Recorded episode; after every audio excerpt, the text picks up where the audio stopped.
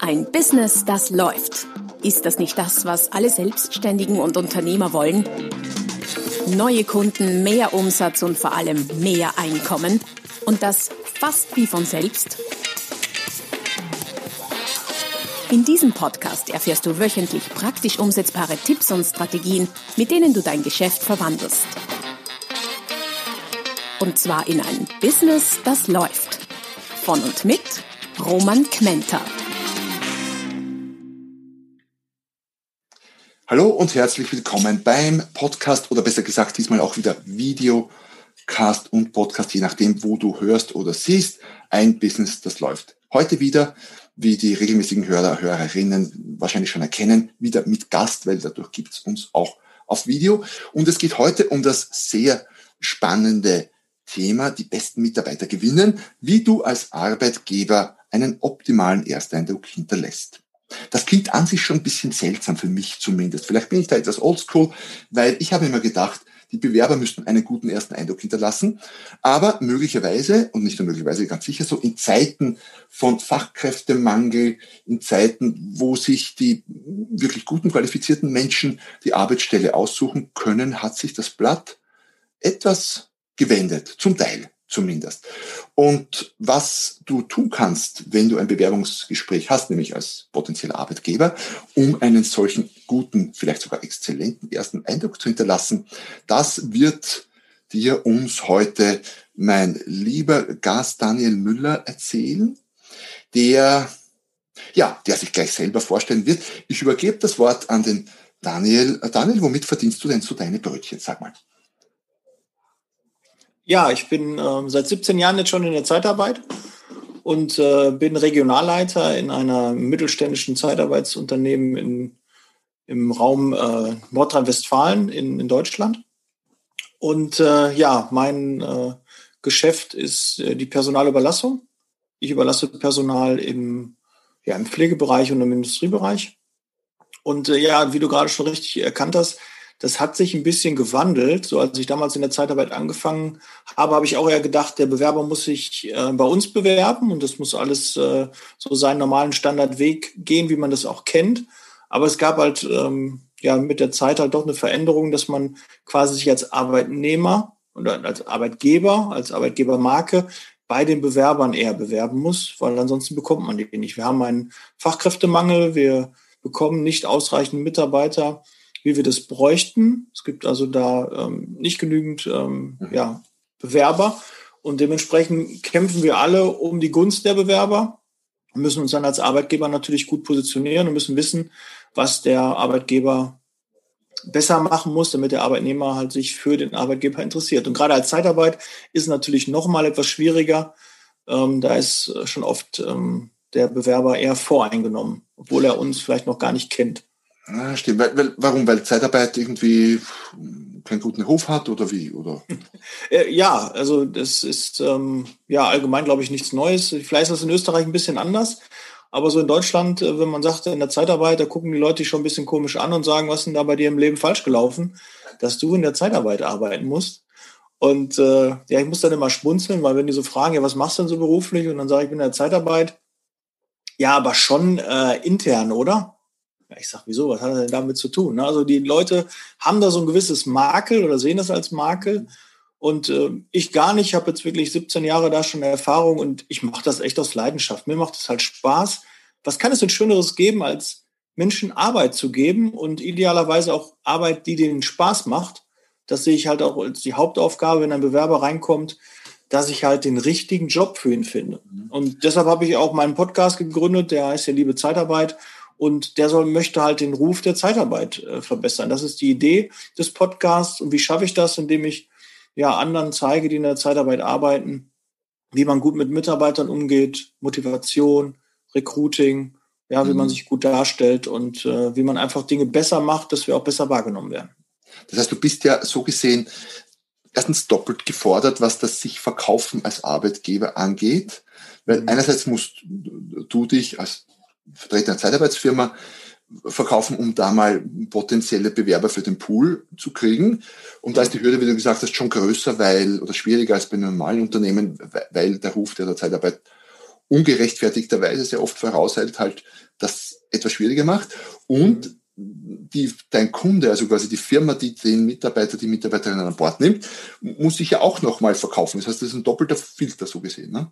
Ja, du bist halt zwischen so zwei, so eine Sandwich-Position, kann man fast sagen. Du stehst halt zwischen dem Mitarbeiter mhm. und Bewerber in Anführungszeichen und der anderen Seite halt deinem Kunden und musst natürlich der Kundenseite gerecht werden, aber auch dem Bewerber. Und da ist halt so ein bisschen, ich glaube, der, der erste Tipp für alle Personaldienstleister da draußen und die so ein bisschen ähm, äh, da auch ja, eigentlich hast du ja immer Mitarbeiter und du hast immer Kunden, weil irgendwie verkaufst du ja auch was oder bietest irgendwas an, egal ob du eine Dienstleistung mhm. hast oder ob du ein, irgendein ein Produkt hast. Ähm, sei immer auf der Seite deiner Mitarbeiter. Und das wissen dann die Mitarbeiter zu schätzen. Und wenn die zufrieden sind, dann kann auch nur der Kunde zufrieden sein, weil die dann einen guten Job machen können. Das sage ich mal so, ist das erste Aha. Zufriedene Mitarbeiter heißt auch oft zufriedener Kunde im Umkehrschluss ist dann auch das dritte dann, weil ich muss ja auch zufrieden sein. Das sind ja quasi mhm. sogar drei Sachen. Der Mitarbeiter muss zufrieden sein oder Bewerber, der Kunde und ich auch. Ne? Die Firma mhm. muss ja auch, wir müssen ja auch irgendwie wirtschaftlich arbeiten. Es muss ja am Ende auch ähm, irgendwas überbleiben. Und das ist halt so wirklich die, die Gratwanderung. Aber das macht mir Spaß und jeder Tag ist anders. Keine Woche ist wie die nächste. Und ich sage mal so, so eine Daily Soap in einer Zeitarbeitsfirma, das wäre schon was. Die würde auch sicherlich geklickt werden haben wir ein schönes Konzept für eine Videoserie. Ja? ja. Ähm, ich wäre bereit. sehr gut.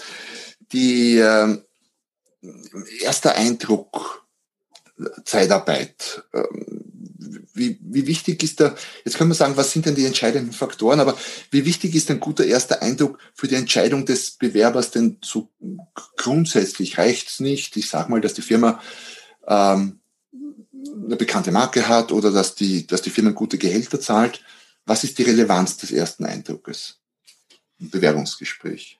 Ja, Professionalität natürlich. Also der erste Eindruck ist extrem wichtig. Also derjenige, der den ersten Kontakt mit dem Bewerber hat, der muss schon seinen Job verstehen und der muss einen guten Eindruck hinterlassen. Das mhm. heißt, äh, klassisch ist es oft so, wenn wenn ein Bewerber irgendwo in der Firma anruft, muss dann nicht mal in der Zeitarbeitsfirma sein. Dann wird immer gefragt, was können Sie, was bringen Sie mit? Ne? Und äh, dann in der Zeitarbeit wird dann noch extra gefragt, wie sieht's aus? Äh, sind die mo mobil, die mit, äh, sind sie mobil, haben sie ein Auto, haben sie einen Führerschein? Mhm. Und da sollte man mal anfangen, dass man erstmal guckt, dass das gar nicht relevant ist, sondern erstmal den Bewerber in Empfang nimmt, sich freut, dass er sich bewirbt Mhm. Und dann ähm, nicht nur sagt, schicken Sie erstmal die Unterlagen, sondern wenn jemand telefonisch als Beispiel sich meldet, mhm. dann will der in der Regel auch am Telefon direkt eine Lösung haben. Mhm. Und der möchte dann nicht, hier schicken Sie mal Unterlagen oder so, sondern der möchte Informationen haben und die muss man ihm auch geben. Und mhm. deshalb, jeder, der ans Telefon geht, sollte auch qualifiziert sein, weil ansonsten sollte er einfach nicht ans Telefon gehen, weil da wird schon oft viel falsch gemacht wenn da die falsche Person drangeht. Als Beispiel der Pförtner, ne, jetzt nichts gegen mhm. Pförtner, aber ein Pförtner kann jetzt nichts zu aktuellen Stellen äh, sagen, zu irgendwelchen Aufträgen, die vorliegen. Wenn du mal so schätzen möchtest und auf einer Skala von sagen wir, 1 bis 10 einstufen möchtest, 1 ist unter jeder Kritik und 10 ist un unglaublich gut. Also so die Skala, ja. ja. Natürlich gibt es immer von bis, aber wie würdest du denn die deutschen Unternehmen so im Schnitt einschätzen als Arbeitgeber in Sachen Ersteindruck? Wo liegen die? Oh, das ist natürlich schwierig. Eins bis zehn. Zehn ist das Gute. Ja, ich würde so sechs, sieben sagen. auf jeden Fall haben wir noch Luft nach oben. Aber ist gar nicht mal so schlecht, ne? Ja, muss auch ein bisschen, ne? Fishing for Compliments, mal ein bisschen gucken. Will ja nicht mit allen mich, mir es verderben, aber äh, wir haben definitiv noch Luft nach oben. Ja. Es ist auch nicht so in der, in der Priorität, weil äh, diese Personalsuche, die Zeitarbeit sucht das ganze Jahr über Personal. Das ist so ein bisschen der Unterschied. Und eine, eine Firma wie Siemens hat dann irgendwie vakante Stellen und sagt dann auf einmal, ja, jetzt brauche ich jemanden in deren Qualifikation. Und dann suchen die. Mhm. Und äh, deshalb ist es für die ungewohnt. Für die ist es eine neue Situation. Ich habe sieben, acht Monate nicht gesucht, diese Qualifikation. Und jetzt auf einmal brauche ich die. Und dann geht ein gewisser Prozess los, der mhm. halt nicht Regelmäßigkeit äh, voraussetzt weil die sie einfach nicht haben. Diese Routine fehlt denen. Und in der Zeitarbeit ist es halt, jeder Tag ist gleich, jeder Tag wird äh, Personal benötigt, jeden Tag sind Stellenanzeigen draußen, jeden Tag kann ein Bewerber anrufen, genauso wie ein Kunde. Also ist es keine Besonderheit mehr, sondern man kann sich darauf einstellen. man hat auch mehr Routine in diesen Prozessen, ne? Ja, definitiv. Ja. Weil man tritt ja auch an, um schneller Personalengpässe abdecken zu können. Warum ruft man bei einer Zeitarbeitsfirma an? Weil man halt schnell eine Lösung möchte. Sonst mhm. könnte man auch selbst einfach starten. Natürlich.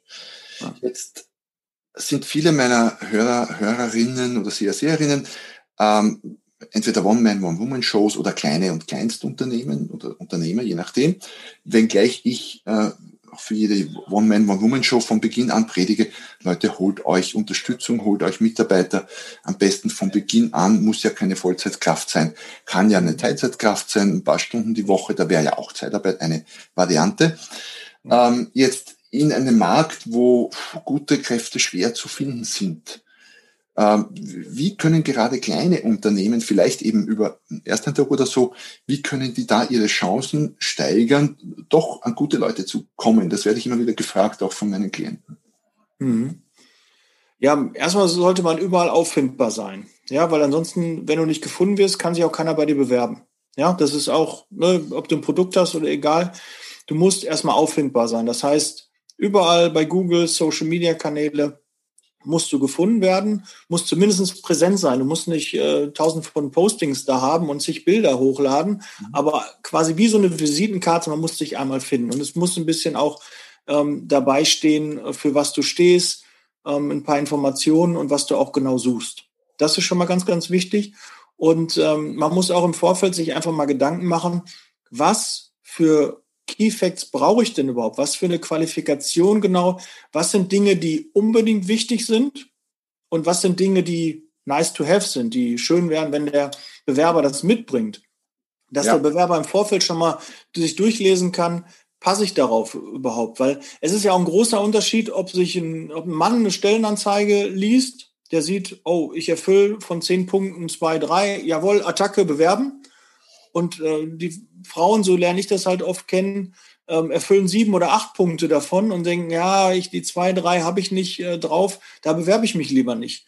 Deshalb lieber weniger Anforderungspunkte und mehr auch von dem Unternehmen erzählen, weil es ist halt einfach eine Bewerbung. Es hat sich gewandelt. Wer jetzt noch glaubt, äh, dass sie da alle irgendwie äh, auf, auf Stellen warten, das ist nicht so. Die A-Mitarbeiter sind unter, unter Vertrag und die B- und C-Mitarbeiter, wenn man da so eine gleiche Klassifizierung macht, die sind natürlich vermehrt am Markt, aber man, man will ja halt die A-Mitarbeiter, die guten Mitarbeiter, und die lesen die Stellenanzeigen auch ordentlich. Man muss es einfach kommunizieren, was man Gutes macht. Und mhm. wenn man sich vorher Gedanken macht, was brauche ich überhaupt, dann ist es viel, viel leichter und das hilft halt dem Bewerber auch den richtigen, die richtige Stellenanzeige für sich zu finden. Das heißt, man muss als, als Arbeitgeber heutzutage quasi wie ein Verkäufer denken. Ja. Ich verkaufe mich, meine Firma, mein Unternehmen und ja, natürlich verkauft der Bewerber seine Zeit, letztlich, ja, eh, ja. aber klar. Wir verkaufen uns beide etwas, so gesehen, ja. Das ganze ähm, Leben, life is a sales talk, ne? Das ganze Leben ist Verkaufen. Was sind denn so aus deiner Erfahrung die häufigsten Fehler, die von zukünftigen Arbeitgebern in Erstgesprächen mit Stellenbewerbern gemacht werden?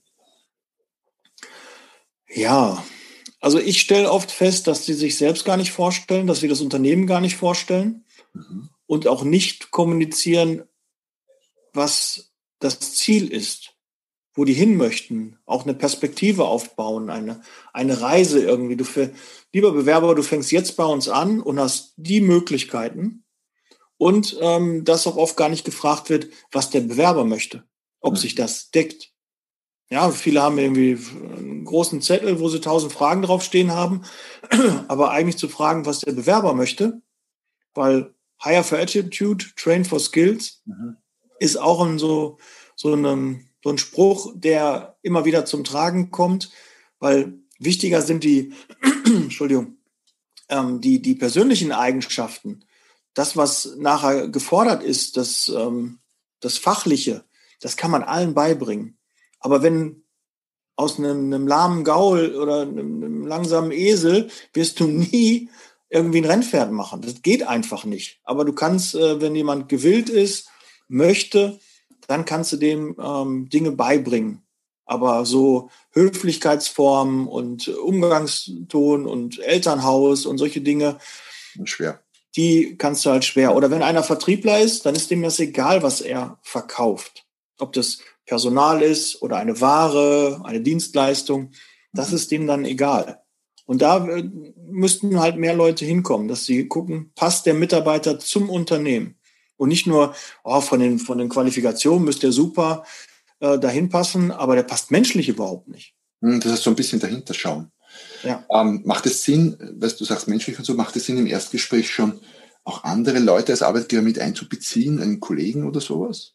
Ja, auf jeden Fall. Eine Zweitmeinung. Äh, auch am besten auch von dem anderen Geschlecht. Also wenn du eine Frau bist, dann lieber noch einen Mann dazu nehmen und wenn du ein Mann bist, noch eine Frau dazu nehmen, weil die einfach andere Blicke äh, darauf haben und ähm, dann am Ende einfach nochmal besprechen, was ist dein Eindruck, wo siehst du Probleme oder wo siehst du Chancen und äh, das wirkt auch professionell und man hat einfach die zweite Meinung, weil oft wird auch der Fehler gemacht, dass einfach zu viele Gespräche geführt werden, bis es zu einer Einstellung kommt. Ja, und gerade auch in der Zeitarbeit, da führt der, der Niederlassungsleiter ein Gespräch, dann kommt noch mal der Regionalleiter dazu, dann kommt der Geschäftsführer, dann wird noch mal über Geld geredet und dann hast du drei, vier, fünf Vorstellungen oder Kontaktpunkte, bis es dann zu einer Einstellung kommt. Und das muss definitiv schneller gehen. Und ich weiß nicht, ob das in großen Unternehmen dann auch der Fall ist. Dann guckt nochmal der Abteilungsleiter drauf, dann die Personalabteilung, dann will der Geschäftsführer den gerne mal kennenlernen. Und da, dieser Prozess muss schneller werden. Und auch das Feedback muss schneller kommen. Das heißt, das kann abschrecken, den Bewerber. Ne? ja, sagt, auf jeden Fall, ganz sicher. Botte hier äh, nochmal hin und so und puh, ja.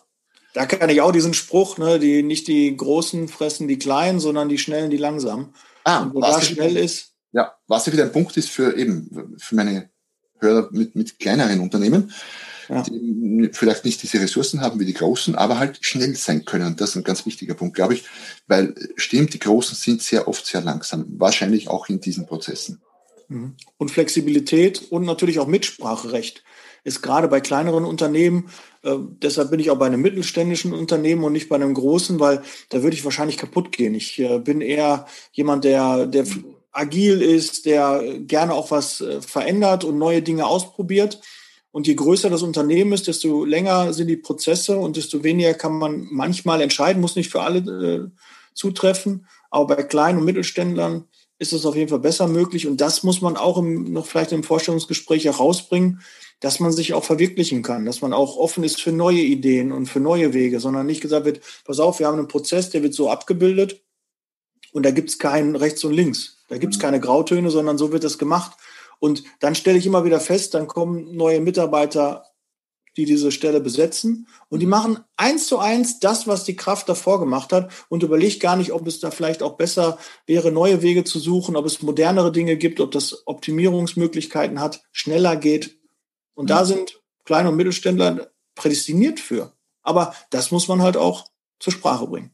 Das heißt, äh, Mindset wichtig, ich verkaufe mein Unternehmen so gesehen an den Bewerber. Ja. Ähm, Geschwindigkeit ist wichtig, um zu checken, passt der Bewerber nicht nur von den Qualifikationen, sondern auch menschlich ins Umfeld und ins, ins ja. Team und zweite Meinung einholen.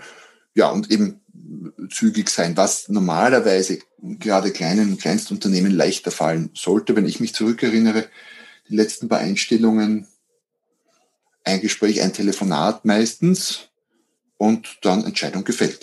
So, ja, so sollte es auch sein ja, bei mir gibt es jetzt noch keine Geschäftsführer, keine Abteilungsleiter und so, also es hat ein paar mhm. Vorteile. Mhm. Ja. Ähm, andere Frage, was, äh, äh, Zwischenfrage, wie viele, ist mir so hochgekommen, wie viele, wie viele Bewerbungsgespräche hast du denn schon geführt als potenzieller Arbeitgeber, als Interviewer, geschätzt? Waren schon ein paar, oder? 2000, 2500? Okay, gut. Das heißt, man könnte, man könnte behaupten, du sprichst aus Erfahrung. ja, könnte man. Ähm, was wird denn in Bewerbungsgesprächen von Arbeit, von potenziellen Arbeitgeber teilweise gemacht, was aber eigentlich äh, verboten ist oder zumindest nicht koscher?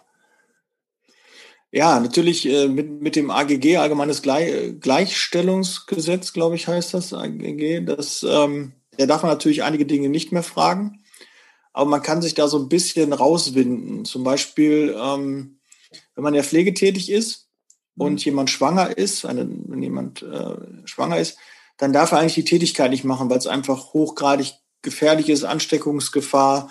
Ähm, gibt ja nochmal Infektionskrankheiten, auch schon vor Corona gab es die. Und äh, da kann man natürlich fragen, ob es da irgendwelche Einschränkungen gibt. Das dürfte man vielleicht nicht fragen, kann man fragen. Und ähm, man muss auch ein bisschen gucken, ähm, wenn man schwere körperliche Arbeiten hat, dass man dann zumindest fragt, sind Sie körperlich in der Lage, dann vielleicht ein Beispiel machen. Wir haben einen Paketdienst, da sind auch Pakete mit 30 Kilo. Äh, Gibt es da irgendwie Einschränkungen? Können Sie das? Oder würde Sie das äh, vor Probleme stellen, wenn Sie das dauerhaft machen? Könnte man da so ein Paket hinlegen und sagen, nehmen Sie mal, oder? Na, das, das, das ist ja auch die, die große Schwierigkeit, die jede Zeitarbeitsfirma hat der hat ja nicht irgendwie mal so einen, so einen, Keller oder eine Maschine oder hier einen Stapler, hier zeigen Sie mal, ob Sie das können. Haben wir halt nicht. Oder ein Pflegebett, hier lagern Sie mal den, den Patienten, können Sie da mal Blut abnehmen. Äh, das geht halt nicht. Also muss man nach seinem ähm, Gefühl, nach seiner Berufserfahrung, nach seinem Bauchgefühl entscheiden, kann der Bewerber passen oder nicht.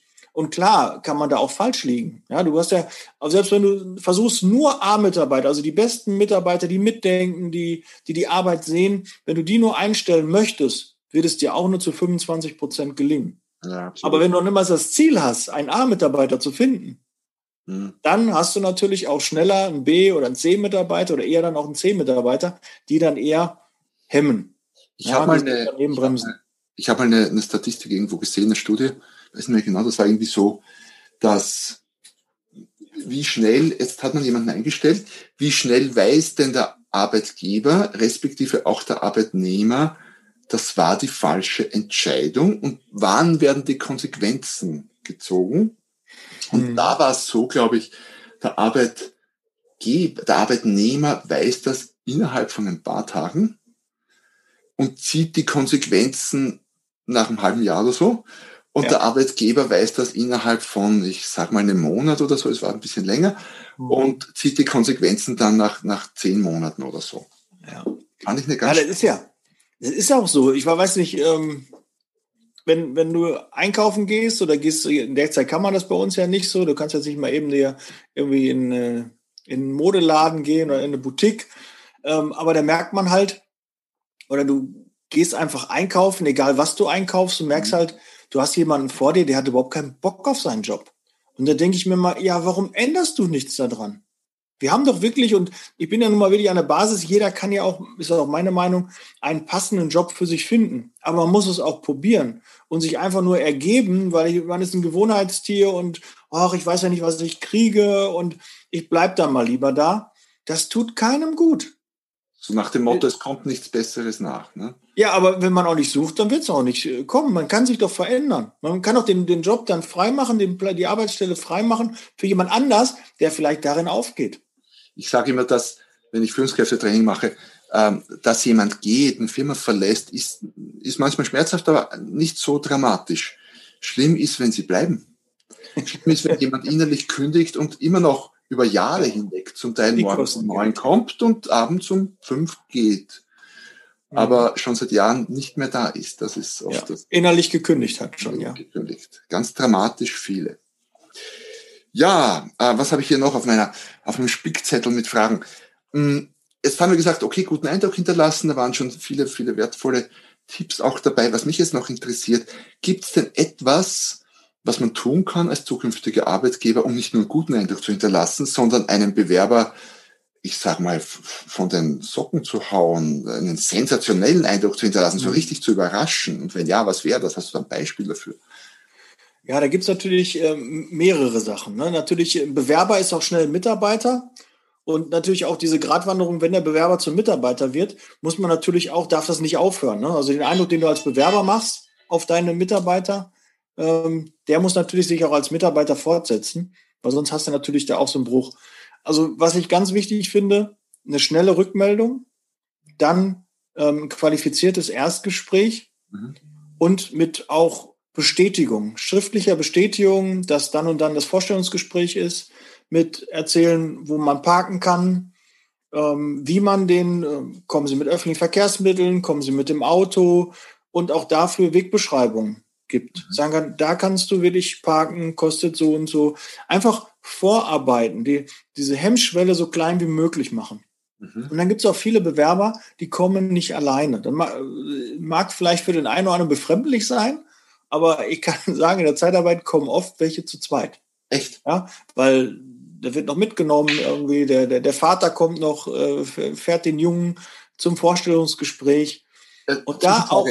Zwischenfrage, ja. nur, bei, nur bei jungen Leuten, bei sehr jungen oder auch durchaus bei. Nee, also ich habe auch äh, Männer, wo die Frauen mit dabei kommen oder Frauen, wo die Männer mit dabei kommen. Und äh, die sitzen dann unten, füllen dann den Bogen und die, die Unterlagen aus. Und da auch ein Tipp, wenn du so jemanden hast, nicht direkt abstrafen, sondern idealerweise beide mit ins Gespräch nehmen. Mhm. Weil das hat ja einen Grund, sonst könnte der auch unten warten. Ja, die Person müsste ja nicht mit hochkommen. Ja, ja. das ist so, äh, nicht gleich verurteilen, weil vielleicht spricht die Person nicht so gut Deutsch oder ist der, der Wort und Schrift nicht ganz so leicht und muss ein bisschen was ausfüllen, ist unsicher, traut sich nicht so. Und da kann man schnell das Eis brechen, weil der, der große Tipp dabei ist, wenn du das, ja, wir führen das Gespräch alleine, bitte warten Sie hier unten. Ne? Oder wenn er sagt, nee, ich möchte lieber nicht dabei gehen. Es wird genauso sein, wenn du fertig bist mit dem Vorstellungsgespräch, erzählt er zu Hause, so und so ist es gelaufen. Und dann muss er und die Person, die bei dir im Vorstellungsgespräch war, nochmal Werbung für dein Unternehmen beim Partner machen. Und deshalb, damit du dir das einfach ersparst und diese ganzen Argumente, die du bringst, dieses Ganze, was du, dieses rundherum, dieses ersten, den Ersteindruck, den du vermittelst, nimm doch gleich die Person mit dazu, weil die, die wird sicherlich mit die Entscheidung treffen. Die wird dann nachher sagen, okay, dann fang da an. Das mag ein Phänomen sein in der Zeitarbeit, dass man da eher voreingenommen ist. Aber ich denke, das wird auch der ein oder andere Arbeitgeber kennen, dass die auf einmal zu zweit kommen. Ich kenne das sogar im, im, im High-Level-Bereich, äh, teilweise in Großbetrieben und so, wo dann nicht beim ersten Gespräch unbedingt, aber dann beim, beim zweiten, dritten Gespräch, wenn es um die engere Auswahl geht, mhm. auch ganz bewusst der Partner mit einbezogen wird. Mhm. Ähm, habe auch schon gelesen, dass der Chef dann, der zukünftige potenzielle Chef zum Mitarbeiter nach Hause kommen will, um da mal mhm weil man dann natürlich auch was lernt, wie weit das rechtens und so ist, muss man diskutieren. Ja.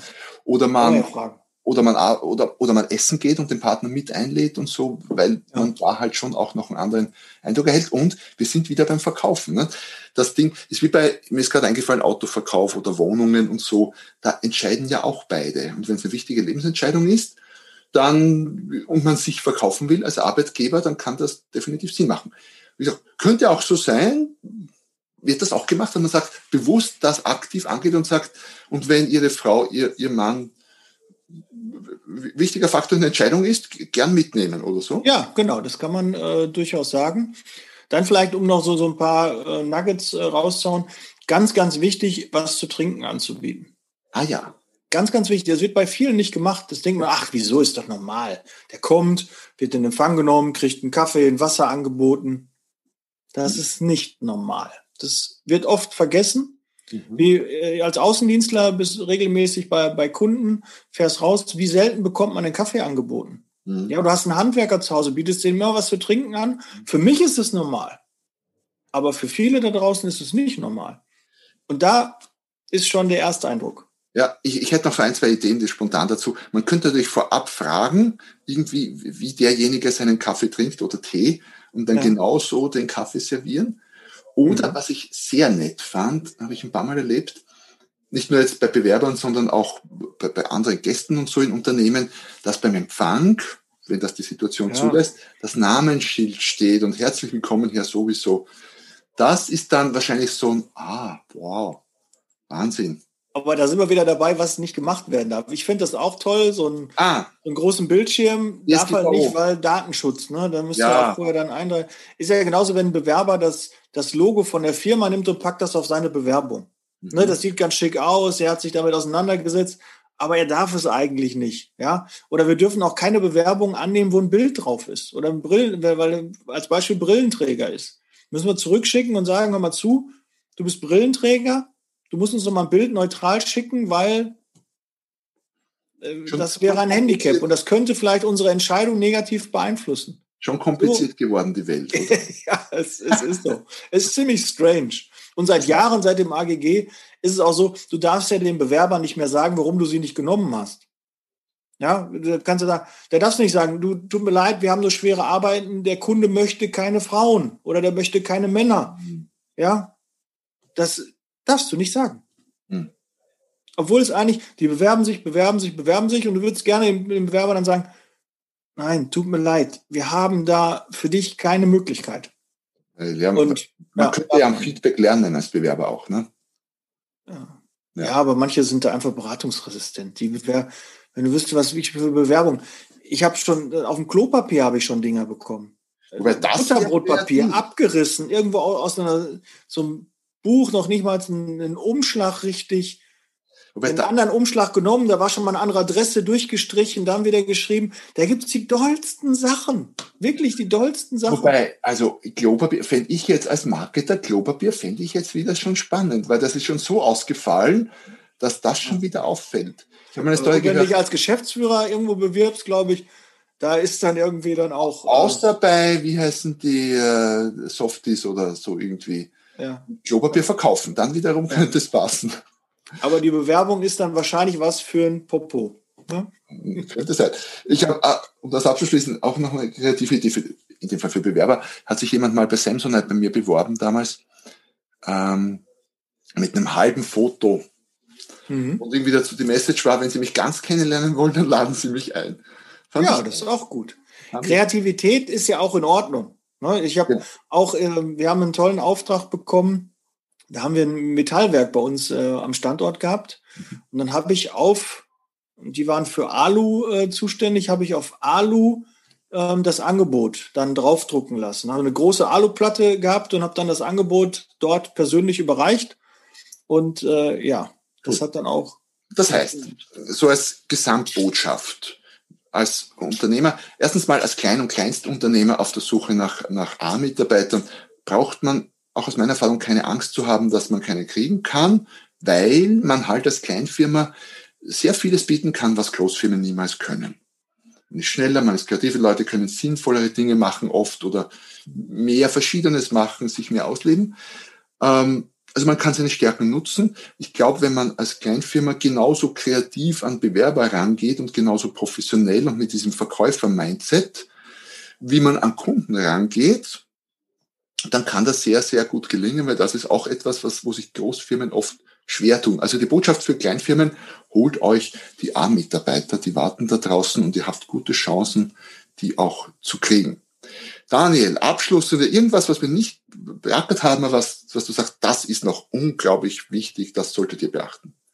Ja, ich habe ähm, ja eine, eine Mastermind und da ist so das, das erste Thema gewesen, ähm, wenn jetzt viele kleine Unternehmer auch dabei sind, die vielleicht noch eine One-Man-Show sind, holt euch eine Assistenz.